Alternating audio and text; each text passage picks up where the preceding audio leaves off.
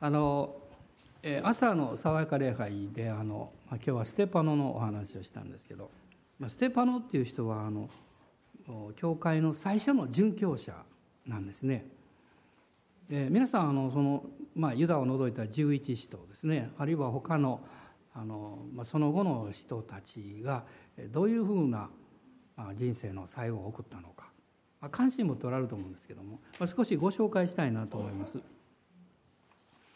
この十二使徒をまずですね、えー、見ますと、まあ、十二使徒の名前っていうのは4箇所に出てくるんですけども、まあ、ある人は2つ名前があってあのこう4箇所を比べてると、まあ、名前の違いっていうのがあるんですね。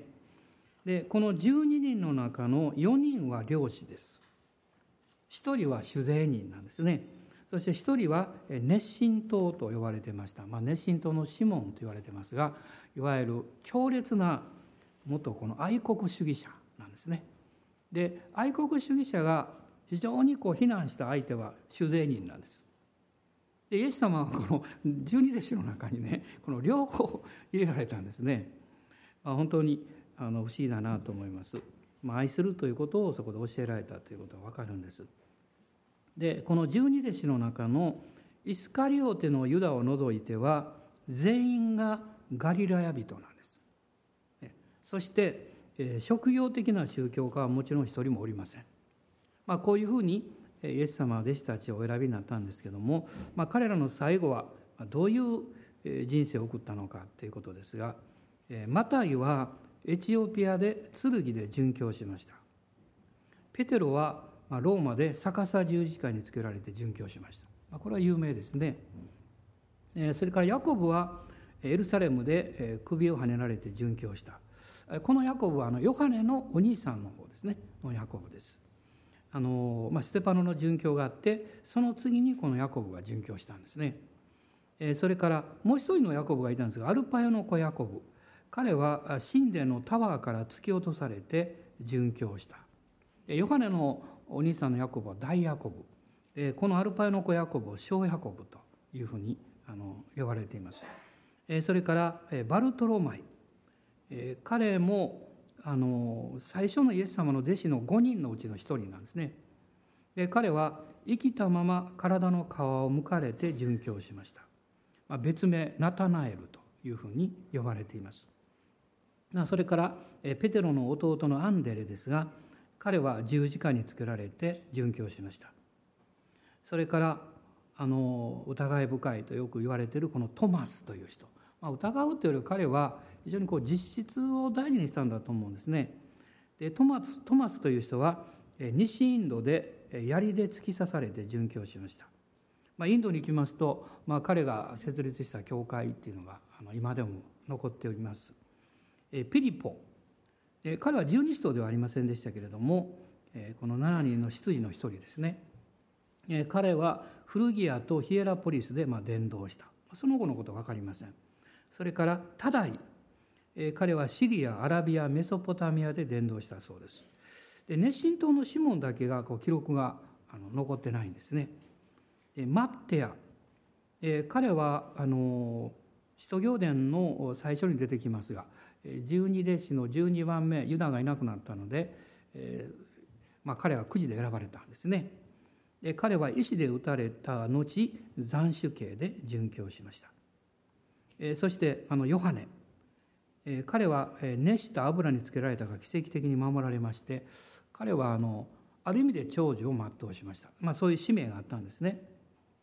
それから十二使徒ではないんですけれどもその次の使徒と呼ばれる人たちです。バルナバ。彼は石打ち刑で殉教しました。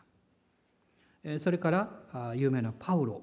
彼はローマで斬首刑で殉教しました、まあ、これはネロの迫害の時です。それからルカこのルカによる福音書を書いてますが彼はギリシャで公主刑で殉教しました。それから あのマルコですね。マルコは北アフリカのアレキサンドリアで通りを残酷に引きずられて殉教しました。このアレキサンドリアというのはあのキリスト教の盛んな町に後になっていくんですけども非常にこうギリシャ化されたそういう都市であったわけです。まあ、こういうふうに見ていきますと十二使徒の、まあ、ユダを除いた人々そして後のこの弟子たちの多くがですね、まあ、福音のために殉教しているわけです。でまあ、さっきのお証も聞きながら本当に思ったんですけど私たちは本当に自分に召された場所があって召された地があってそこにしっかりととどまっていくでその中にやはりキリストと共に生きるということが一番中心なんだろうなということを考えさせられています。で今日はこのエペソビトへの手紙の2章のですね1節から10節を最初に読みたいと思います。えー、この殉教の話しますなんか雰囲気がちょっとしんみりとしてきますけどねちょっと笑ってください。はい、大人の方とニコニコしてください彼は喜んで手に入った人たちですからね、えー、2章の1節から10節までをまず最初に読みましょう。どうぞ。あなた方は自分の罪過と罪との中に死んでいたものであってその頃はそれらの罪の中にあってこの世の流れに従い空中の権威を持つ支配者として今も不従順の子らの中に働いている霊に従って歩んでいました。私たちも皆かつては不従順の子らの中にあって自分の肉の欲の中に生き肉と心の望むままを行い他の人たちと同じように生まれながら見怒りを受けるべき子らでした。しかし憐れみ豊かな神は私たちを愛してくださったその大きな愛のゆえに在家の中に死んでいたこの私たちをキリストと共に生かしあなた方の救われたのはただ恵みによるのです。キリストイエスにおいて共によみがえらせ共に天のところに座らせてくださいました。それは後に来る世々においてこの優れて豊かな見恵みをキリストイエスにおいて私たちに賜る慈愛によって明らかにお示しになるためでした。あなた方は恵みのゆえに信仰によって救われたのです。それは自分自身から出たことではなく神からの賜物です。行いによるのではありません。誰も誇ることのないためです。私たちは神の作品であって良い行いをするためにキリストイエスにあって作られたのです。神は私たちが良い行いに歩むようにその良い行いをもあらかじめ備えてくださったのです。アーメン。イエス様を信じて生きるというのはまさにこのキリストに生かされていくという生活の連続であると言えると思いますね。パウロはこの2章の一節の中でかつてのいわゆる救われる前の私たちの姿というものをまず描いています。そこには自分の罪過と罪との中に死んでいたものこういうふうに表現しているわけです。まあ、それは神様からの命をこの失ってしまったその結果ですね霊的な領域が死んだ状態ですからその魂の支配による人生というのが始まったわけです。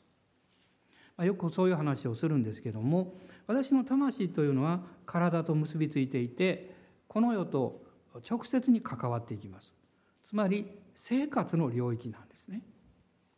でも私たちの毎日の生活というものが生活することが目的になりますとそこには幸せというものがどんどん減っていきますそれは私たちは食べるために生きるわけではないからです生きるために食べてるだけなんですね生きるということはそれは私たち本来の霊的な存在者としての人間の作られた目的であったりあるいはその価値観であったりそういうものをしっかり知るということが重要なわけです。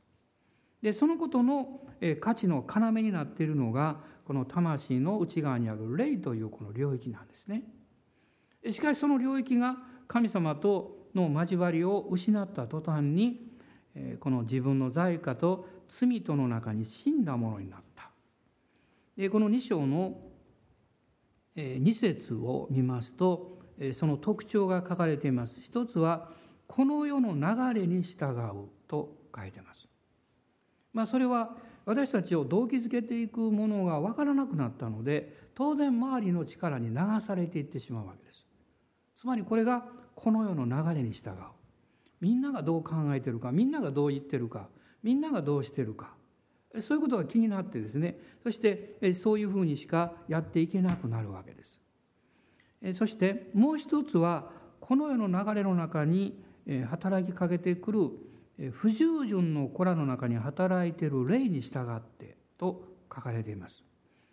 そのように生活が導かれていくとこの3節に出てくるんですが自分の肉の欲の中に生きるあるいは肉と心の望むままをこの行う生まれながらの身怒りを受ける存在である。やはり神様の怒りの中に置かれているそういう存在である。また2章のこの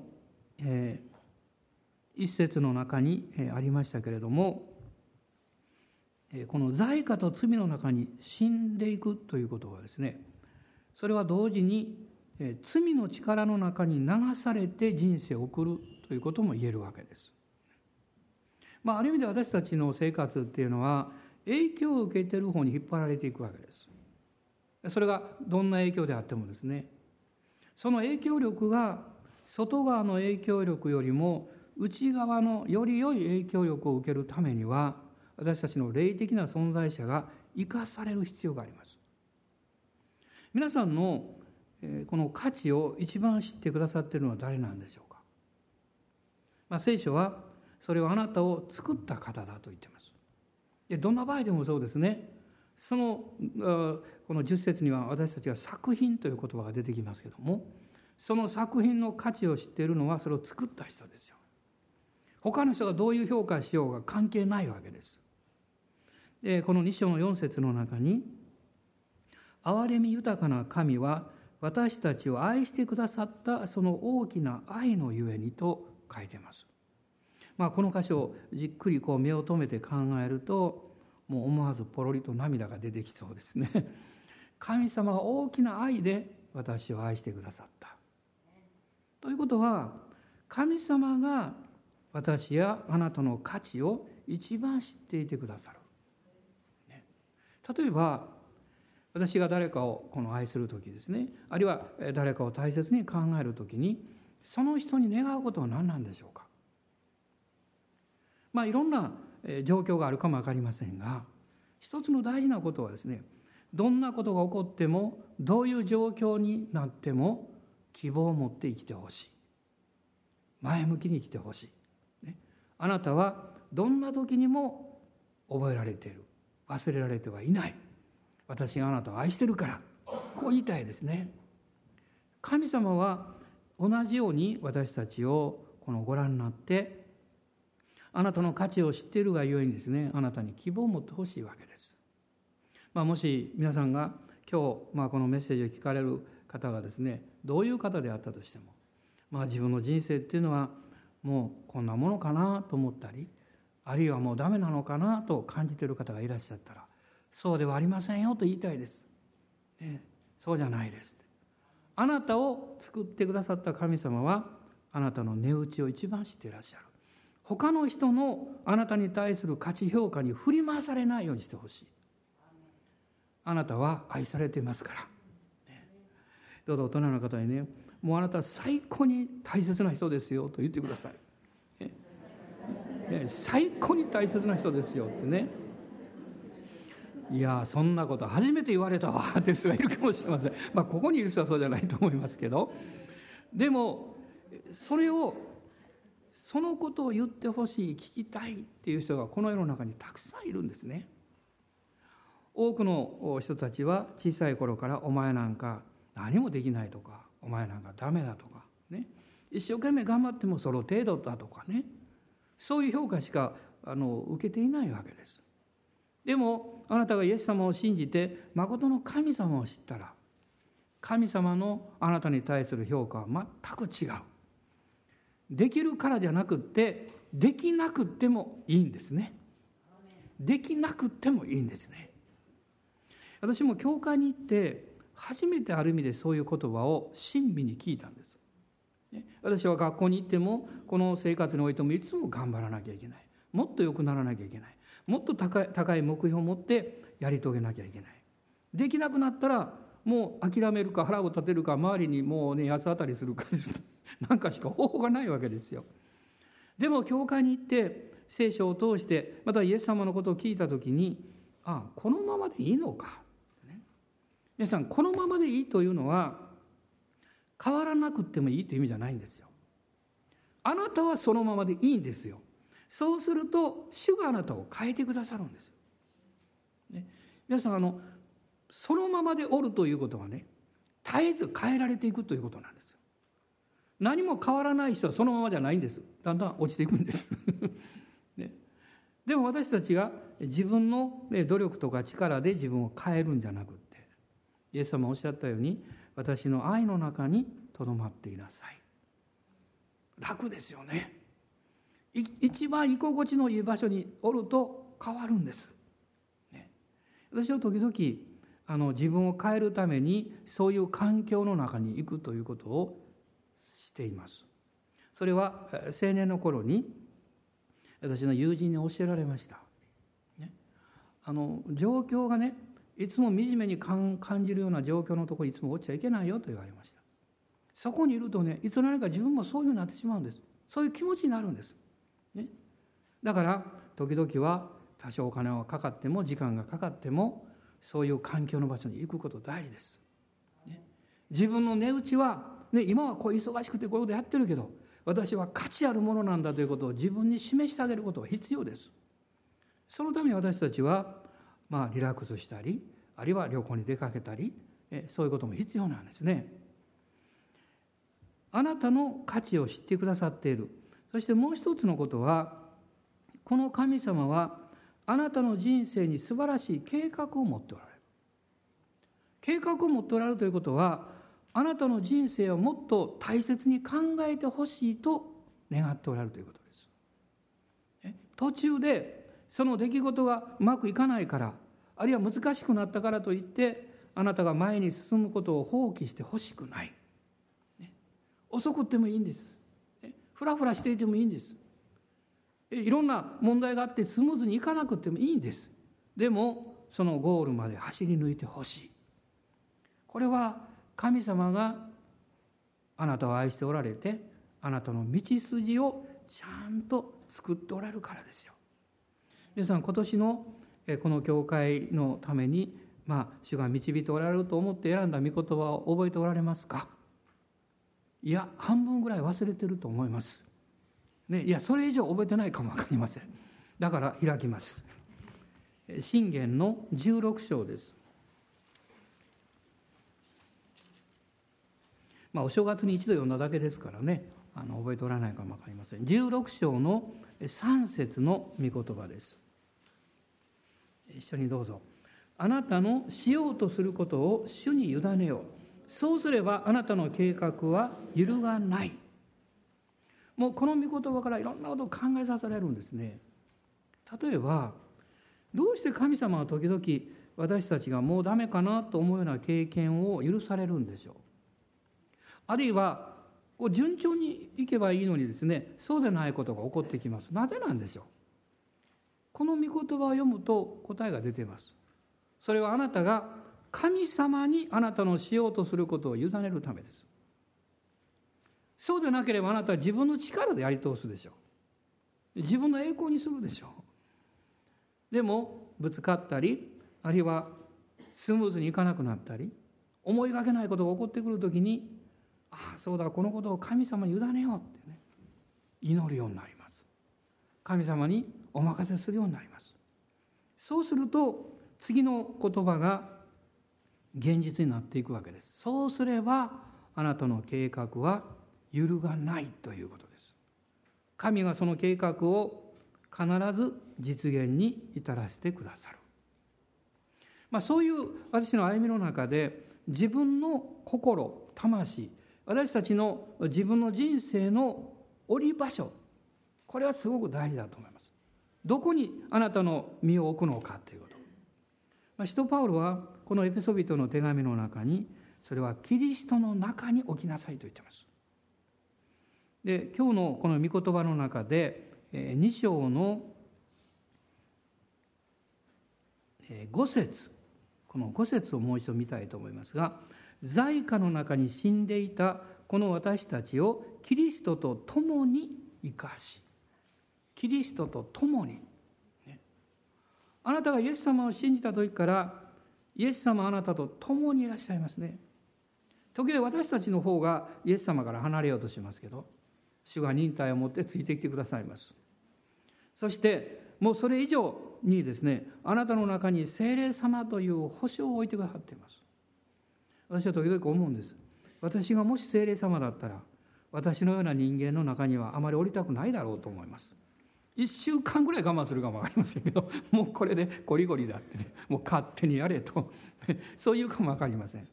でも聖霊様は決して諦めることもなく忍耐を持って愛を持って私と共にいらっしゃる。あなたと共にいらっしゃる。なぜなんですか？それは御子イエス様が命を懸けてあなたをあがなってくださったからですよ。助けてくださったんじゃないんですよ。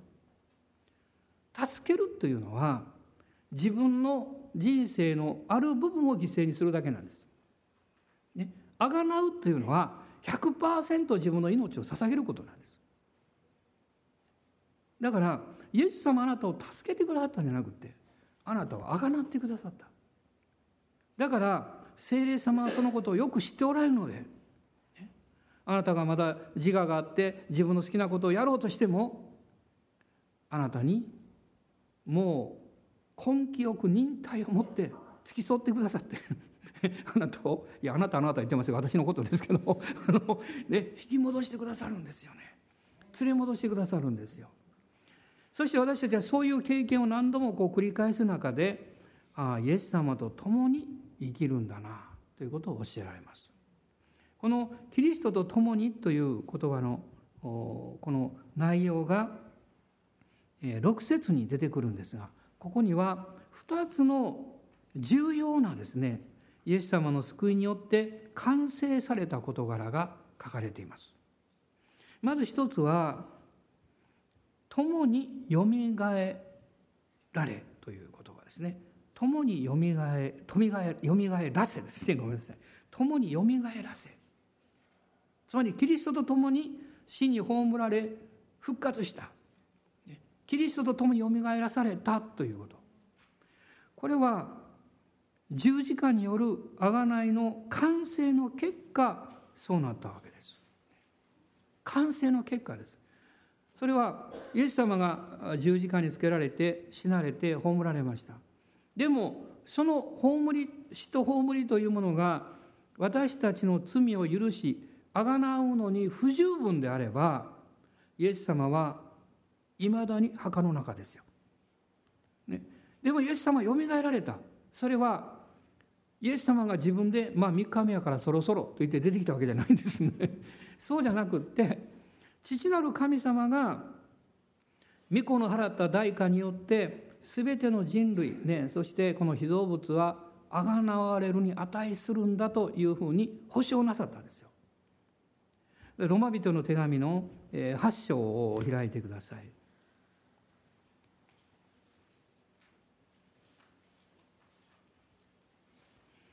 8章の11節です。8章の11節ご一緒にどうぞ。はい、もしイエスを死者の中からよみがえらせた方の御霊があなた方のうちに住んでおられるなら、キリストイエスを死者の中からよみがえらせた方は、あなた方のうちに住んでおられる御霊によって、あなた方の死ぬべき体をも生かしてくださるのです。まあ、ここにはっきりとですね、イエスを死者の中からよみがえらせた方父なる神様ですよ。この父なる神様が聖霊様御霊をあなた方のうちに送ってくださったと言っています。そして第一コリントの15章の中にはですね15章開いてみましょうか。コリント人への第一の手紙の15章です。15章の17節。15章の17節。そしてもしキリストがよみがえらなかったのならあなた方の信仰は虚しくあなた方は今もなお自分の罪の中にいるのです。イエス様はあなたの罪をもう100%許し償いいわゆるあがないです。それを完成してくださった。ですから父なる神様がよみがえらせなさった聖霊様と共に。そして聖霊様はそのことの払われた代価の値打ちをですね一番よく知っておられるんですよ。だからあなたのうちにおられるんです。ね、あのあの何でも鑑定団っていうのはありますね。ご覧になる方いますか？いや別に隠さなくていいんです別に。私はよく見るんですよ。まあ時間帯のこともありますけどなんか面白いですねでもうこれは効果だと思ってた人がねえー、というもうショック受ける場面もありますねでもこんなの値打ちないと思うんですけどものすごい値打ちがある場合もありますね。まあそういうのを見てると私たち人間の持つ価値評価まあというかその人の持つ価値評価というものがまああのどんなに変化するかということよく分かりますけどでもよくそれも考えてみれば誰があれ決めるねんっていうことになるわけですよ。ね、私にこのもう何かお茶碗かなんかあのこれがね戦国時代の有名な武将のねあの愛用したあのこのなんかこうね容器でねえこれがね何百万もしますと言われてもね私はそう見えないですよ私わからないですよね。へえと思います。まあ時々家の中に何かないかなと思うんですけどうちはそんな歴史の古い家でもないしですね、えー、大事なものはありません。大事なものは母におられてしまいました、ね、怒られますがその大事なことは何か？漫画だった漫画。漫画。私子供の頃から漫画大好きでね。いや別に母を恨んでるわけじゃないですよ。あの漫画の本毎毎月取ってたんですよ。でね5冊ぐらい付録がついていてねこの紙この紙のなんかこうあるでしょこう閉じるのそれも読んだと全部ちゃんと直してね。全部きちんとね直してあったんです。いつか大人になったらもう一回読もうと思ってたんです。である時納屋に行きましてうちの母に「あれどうしたん?」言ったら「あれ邪魔になるからねあの古本屋さん来たから売ったよ」って言いました。ごっついショックでしたよ私ね。ガーン来ましたね。ね時々思うんです。あれ出したら今頃値打ちあるん違うかな 思うこともありますけどね。まあそういうものの価値というのは人が決めるんです。でも一番大事な人の価値を人は何で決めてるんですか？お金で決めたり財産で決めたり教養で決めたり実績で決めるんでしょう。でも本当の価値はそうじゃないですね。この価値を決める人間の価値を決めるのは人間を作った神様ですよ。その方を知らないで自分の人生の価値を知り幸せになることなど考えられないですよ。私は初めてイエス様を信じた時に思いました。私は宗教が大嫌いでそんなとこ行く気もしなかったけど。でもイエス・キリストを信じて聖書の言うこの贖いによる救いを受けるというのは人間が本来の自分自身を知ることなんだなと思いました。自分のおるべき場所に帰ることなんだと思いました。そして聖書を読んでるともっとそのこと分かってくるんですね。イエス様が神の御子が私のために死んでくださっただけじゃなくって私と共によみがえってくださった。イエス様が復活した時に古い私は死にました。でも新しい私がキリストと共に復活したわけですよ。そこに永遠の許しがあるんです。永遠の救いの保証があるんです。ある方が、まあ、非常に悪い状況になって家族が呼びましてね僕先生呼ばれて「先生最後何か耳元でね大きな声でね一言言ってあげてください」って。もうその人既得状態。でも聞こえますからね。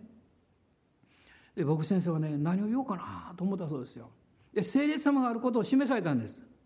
でもこれはどうかなと思って別のことを言ったんです。どう言ったかっていうと「神様はあなたを愛してますよ」って言ったんです。もちろんその人嬉しかったでしょう。でもまだ何か苦しそうだったんです。その時に彼は気が付いたんです。いや私は間違ったことを言ってしまったね、言ったことは間違いじゃありませんが今言うべきことは違っていた。そして彼はその牧師はですね精霊に示されたことを今度は耳元で言ったんです。何て言ったと思いますか？あなたの罪は許されましたよって言ったんです。その時にその既得状態の病人の方の顔がねものすごい安らかな顔になったんだそうです。ものすごく平安を持ったんですね。私たちは生まれてからずっとこの最後の最後まで自分の折り場所を求めています。心の折り場所体の折り場所があるでしょう。でもあなたのこの深いところにあるこの霊的な存在者としての折り場所は永遠に愛されてる神様のその場所であることは知ってるんだけどそこに入るためには私は許されなきゃいけない人間だということを本能的に感じています。本能的に感じています。それを成し遂げてくださったのはイエス様のこの十字架の贖いなんです。素晴らしいですね。イエス様の十字架の贖い以外にあなたの人生を許してもらえるものをこの世の中で探すことできるでしょうか？できないです。どこにもないですよ、ね、どこにもない。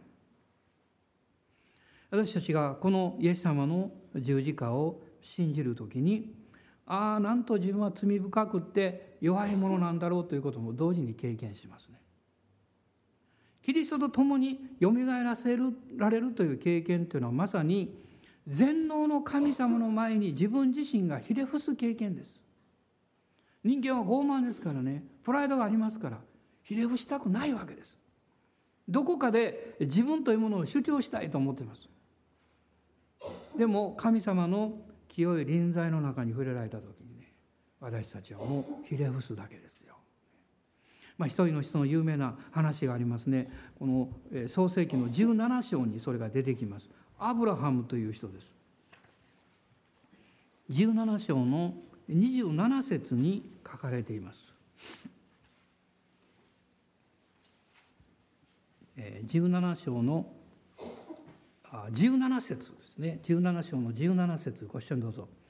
アブラハムはひれ伏しそして笑ったが心の中で言った。100歳の者に子供が生まれようか。さらにしても90歳の女が子を産むことができようか。ここでアブラハムはひれ伏したと書かれています。彼はなぜひれ伏したんでしょうか。自分の自我の死の体験がここにあります。彼はその前に神様の約束をもらっていたけれどもそれを信じきることができなかったんです。なぜなんでしょう？自分の力で信じようとしたからです。自分の理解で神様の約束を受け取ろうとしたからです。この信仰という領域はものすごく不可思議な領域だと思うんです。ある意味で矛盾してます。なぜかというとですね信仰っていうのは信じられないことを信じるからです。でも信じられないことをどうして信じることできるんですか？ね論理的には無理ですこれは、ね、信じられることは信じられます。信じられないことを信じようと言われてもこれ信じられないですよ。でも聖書はそう言ってます。なぜならば私たちが信じる信仰はあなたの理解と努力と訓練によらないからです。信じることのできる命、力を神様から受けるからなんです。それがやってきた途端に、それこそもう隕石が地上に落ちるようなものですよ。大爆発が起こります。あなたの生まれつきの性質や考え方はノーと言います。そんなことは信じられないって。でも、私はできる限りあなたがおっしゃったように信じられるように頑張りますからこれができるんですそしてアブラアブラムは見事に失敗しましたイシュマエルを、ね、神様が願われたとと違った方法で得たわけです。そして彼はますます失望するわけです。しかし神様の恵みと憐れみは決して尽きることがない。私たちが弱い時にすぐそばにおられ私たちが悲しむ時に目の前に立っておられて私たちが打ちひしがれる時に私たちを支えてくださっている方。その方が共におられるわけです。その方がこのアブラムに現れるんですね。これが17章の一節に出てくるんです。アブラムが99歳になった時主はアブラムに現れこう仰せられた。私は全能の神である。あなたは私の前を歩き全きものであれ。神様はこうおっしゃってるんです。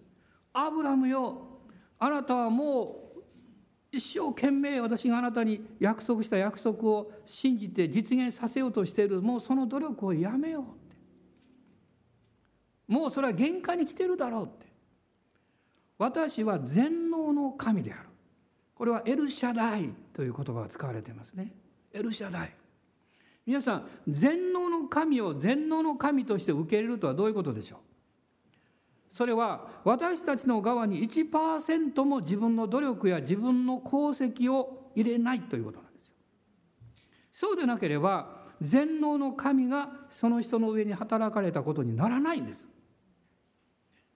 つまり自分がゼロになる自分が無になる自分が何もできないものになるその時に全能の神が働いてくださるんです。私の問題はいつも神様あなたの素晴らしいことをよく知ってます。あなたは力ある方です。でも私もちょっと何かさせてください。私も何か手を加えさせてください。そこには人間の隠れた自己中心があります。神様に100%任せたらどこに連れて行かれるかわからん。多少私も監視していて違ったら「主は違います違います」と、ね、言わなきゃとか思ってしまうんですね。でもそうじゃないんです。神様に100%お任せした時に全能の神エルシャダイが働くことができるんです。そしてアブラムがここでアブラハムになります。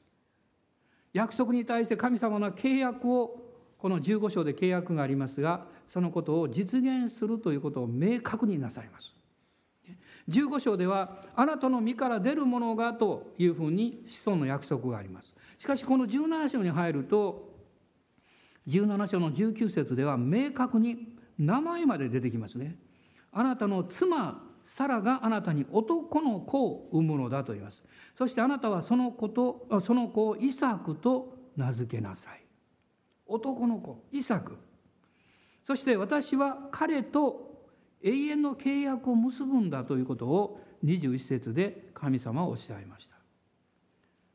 このイサクを産むことになっているアブラハムとサラがまだ信じきれていないのにその生まれてくる子供と私は契約を結ぶと神様はおっしゃったんですよ。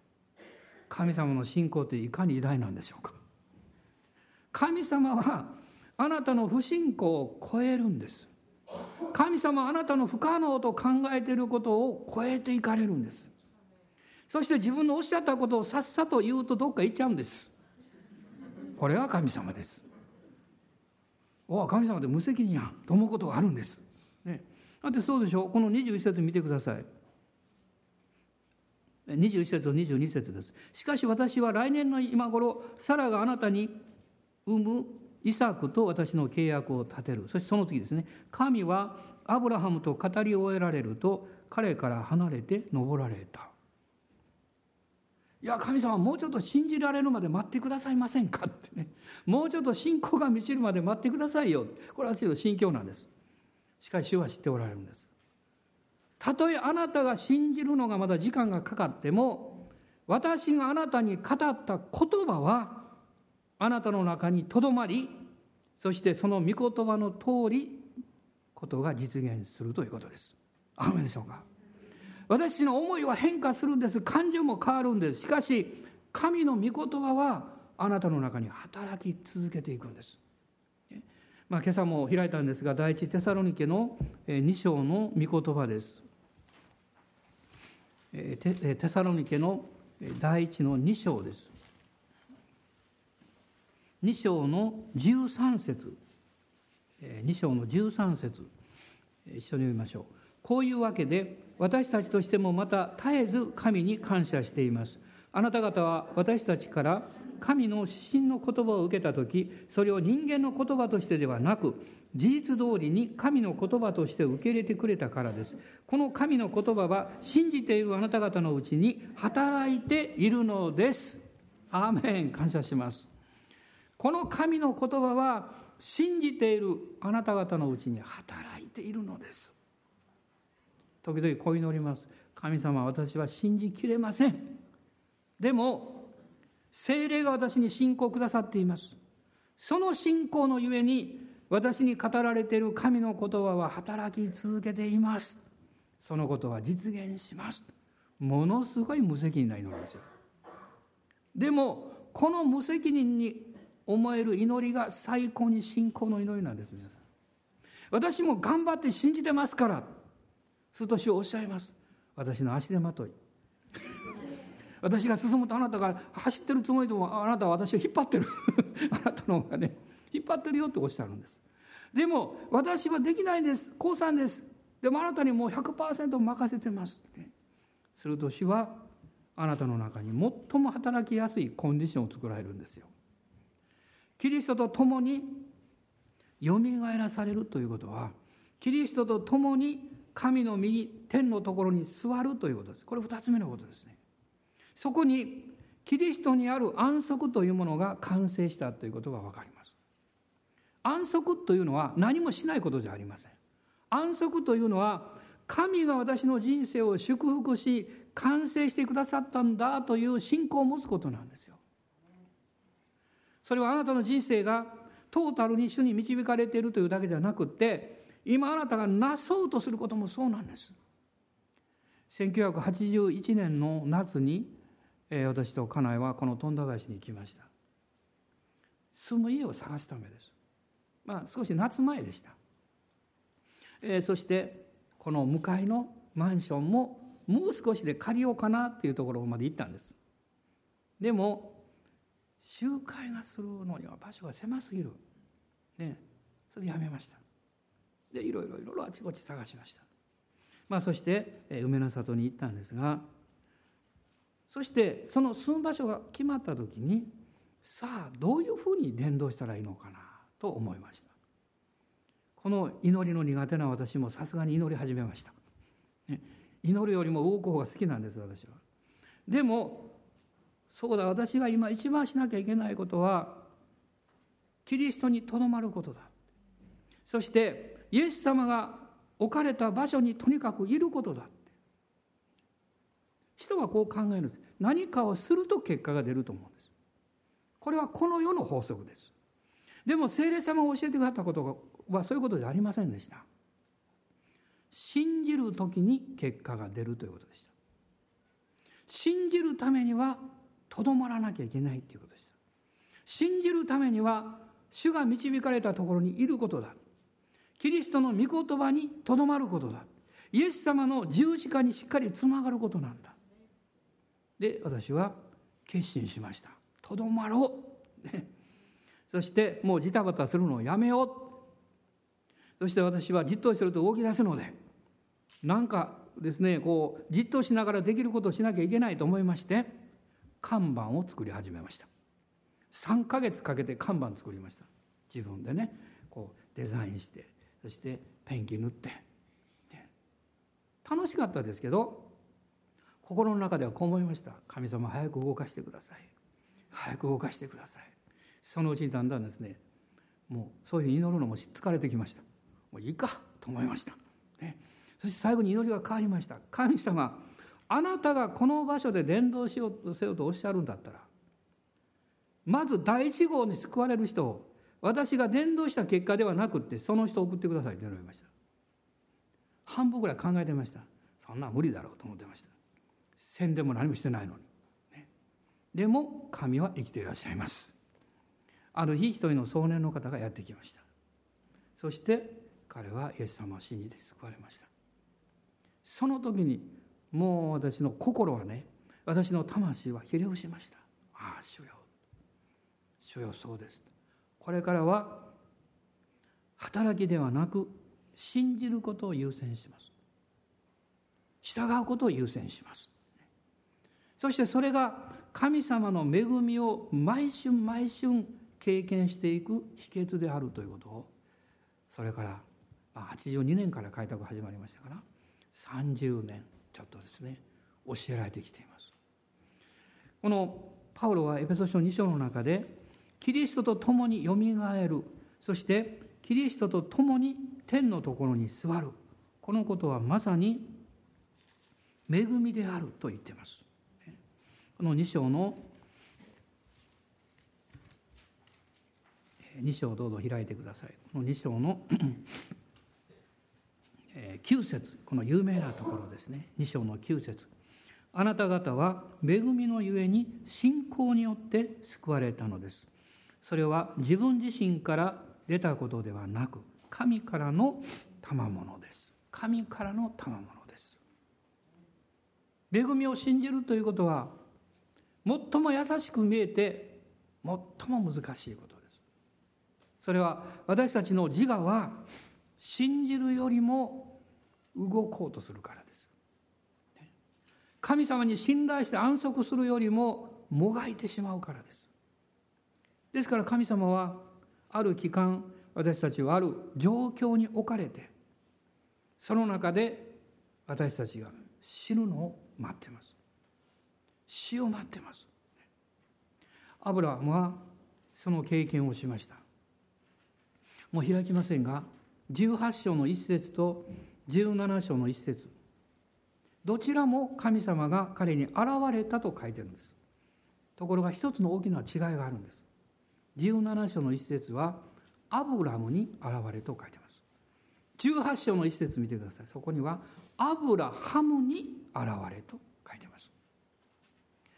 彼はその時に天幕の入り口に座っていました。天幕の入り口というのはまさにこの霊の領域と魂の領域の境目です。彼はそこに座っていました。皆さんが何かを行う時この1週間も何かを始める時にあなたがいきなり何か魂の領域でやらないでその魂の領域と霊の領域のそこに座ってください。入り口に座ってください。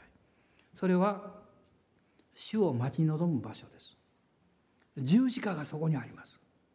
そして主を見上げて「主よ私ではなくキリストが私の力ではなくあなたの恵みが私の思いではなく御霊の導きがどうぞこの1週間私の生活を導いてください。そう祈りましょう。アーメン。感謝します。お立ち上がりください。主を礼拝します。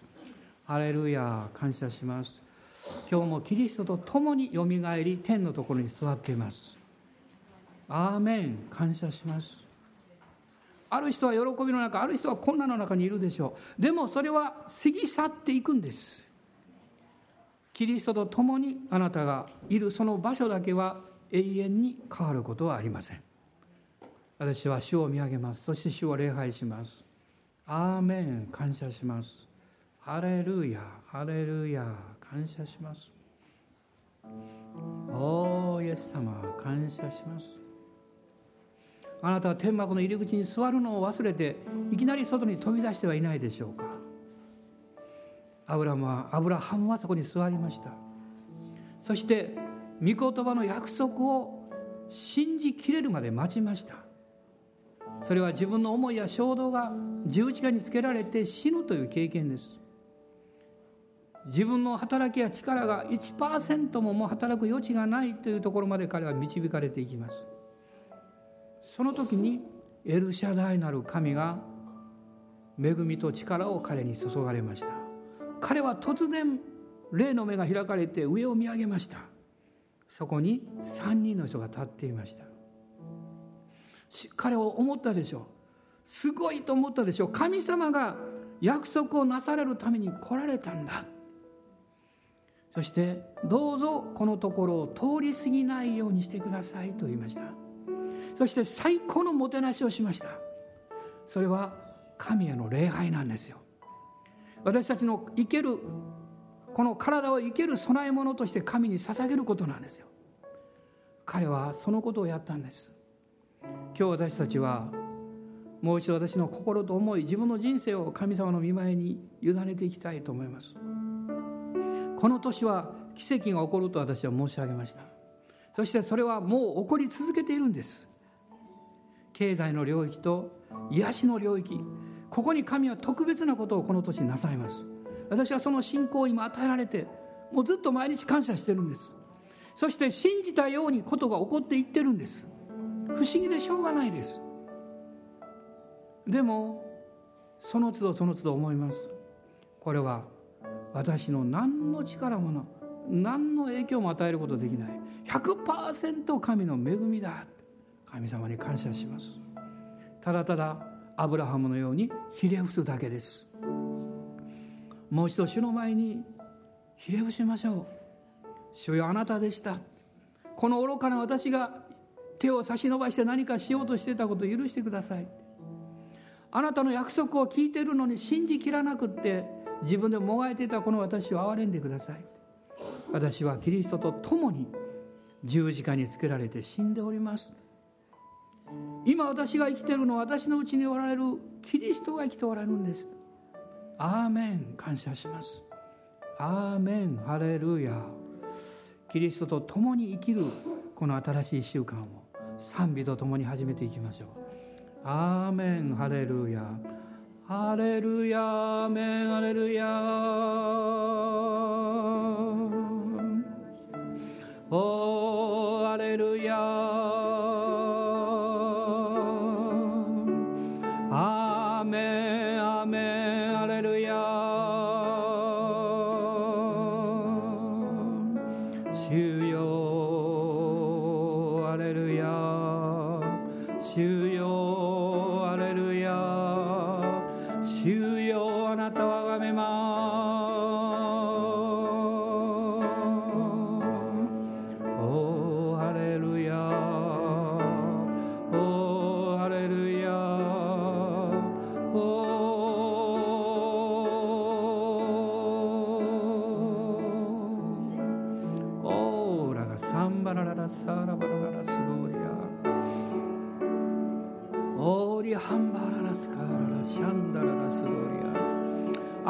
価値を知ってくださっている方あなたの大切さを一番知ってくださっている方その方があなたを導いていらっしゃいます。何を恐れる必要があるでしょうか。私たちはどんな困難の中にも祈りの手を挙げます。どんなに辛い時も賛美の手を挙げます。ハレルヤイエス様感謝します。おーハレルヤ。世と世の欲は過ぎ去ります。アーメンハレルヤ私たちは見えないお方に目を注ぎます。内なる人は日々に新たにさせられています。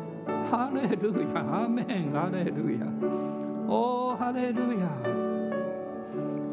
あなたの家庭にあなたの職場にあなたの人生にこの天の諸々の祝福はもう注がれています。注がれています。それをあなたは具体化するんです。信じて祈って感謝してそれを具体的に応用するんです。主がご自身の力を表してくださいます。それを見た時私たちは言うんです。これが奇跡だって。神がここにおられるからだって。アーメン。ハレルヤ。おーハレルヤ。感謝します。どうぞ今例の賛美を持って主をあがめていきましょう。オーリアンバーラララサンダリガラララスローリアアーメン。ハレルヤ。ハレルヤ。主よ感謝します。この賛美と臨在の中で主があなたの体も健康にしてくださいます。心も重荷を取ってくださいます。幼子のように主の前に出ましょう。おーハレル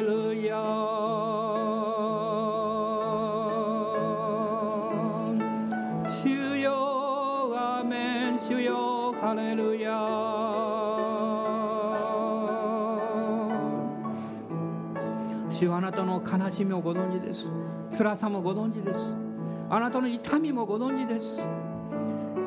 あなたを愛する方があなたが悩み苦しんでいる時にあなたを見捨てるはずがありません。あなたが一人孤独だと感じている時にすぐそばにいらっしゃるんです。おー主を感謝します。ハレルヤイエス様。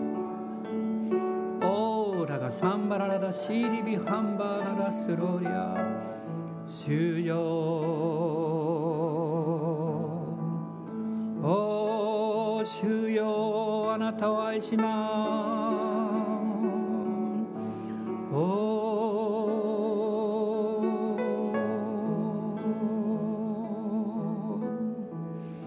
今あなたの信仰の手を大きく上げて主にもう一度お任せしましょう。あなたのこともあなたの家族のことも明日から始まるまた社会のいろんな戦いも主の前にお任せしましょう。おーハレルヤハレルヤ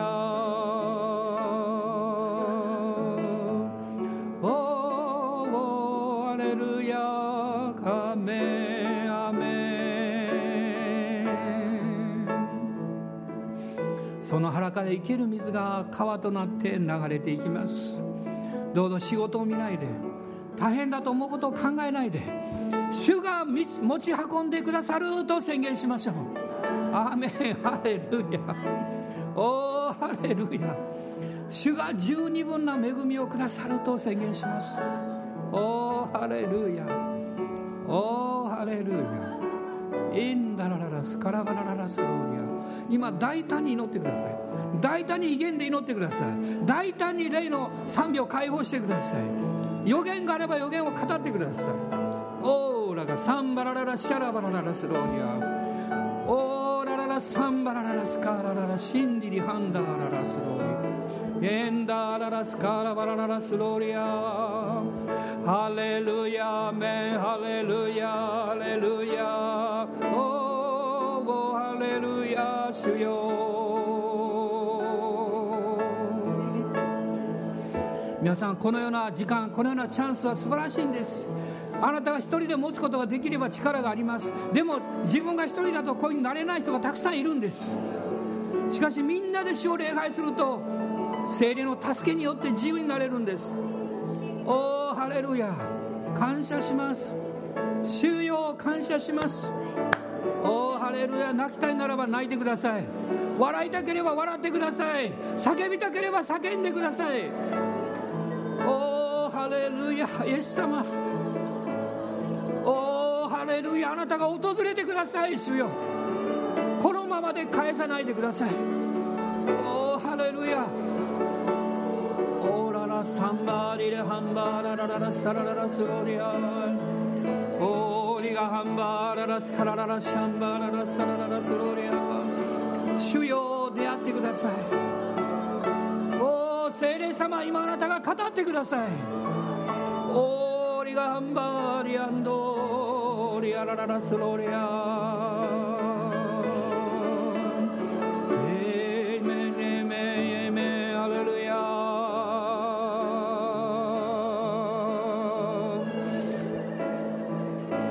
たの荷を全部主に委ねて帰ってください。主が明日からのあなたの仕事の上にも知恵と力をくださいますように。もう困難でどうしようもないという方神様が明日あなたに助け人を送ってくださいます。信じます。おおハレルヤハレルヤ。おおハレルヤ。おおハレルヤ。おおハレルヤ経済的な戦いのある方どうぞ恐れないでください。あなたの忠実さを主はご存知です。あなたの主に対する愛を主はご存知です。あなたに食べるものをくださる。住む場所を導いてくださる。必要なものを与えてくださいます。子供さんの子育てで悩んでる方も心配しないでください。あなたが自分で何とかしようとしないでイエス様に委ねましょう。あなたの愛する子供さんを神様に任せてそして祝福しましょう。ハレルヤハレルヤ。おハレルヤ。おハレルヤ。私たちの問題はできないことではなくって神にしていただかないことです。おハレルヤ。おハレルヤ。おレルヤ今お主よ家庭に残っている家族や遠くに出かけている家族や兄弟姉妹を覚えます。お主よあなたが触れてください。あなたの愛を表してください。おハレルヤ主よ。オーラバがサンバララシリハンダララスロリオーリハンバラ。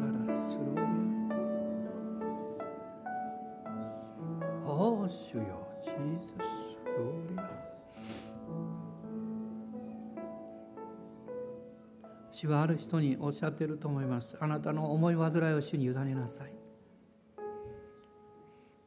あなたは思い煩いは思い煩うほどその問題を悪化させます。神様に任せなさい。そして主から知恵をいただきなさい。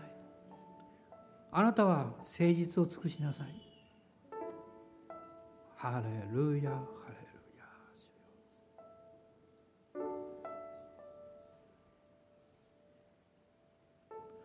ハレル